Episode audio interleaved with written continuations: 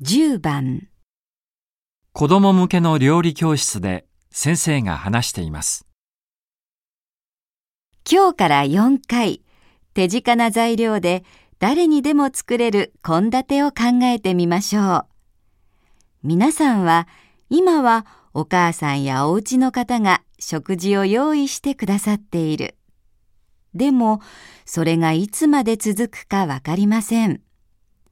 誰かが病気になったり、また将来一人で生活することがあるかもしれません。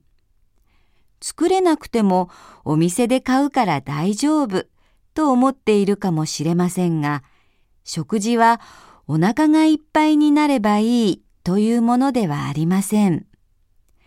食べ物で健康になったり病気になったりすることもあります。